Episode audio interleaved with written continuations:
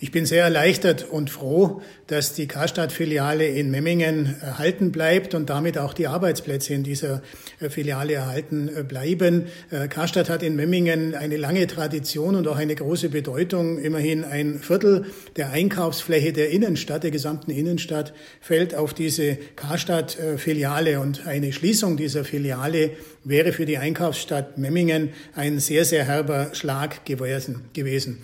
Ähm, allerdings ist es für das Gesamtunternehmen sicher ein schwarzer Tag. 60 Filialen bundesweit werden geschlossen, Arbeitsplätze gehen verloren.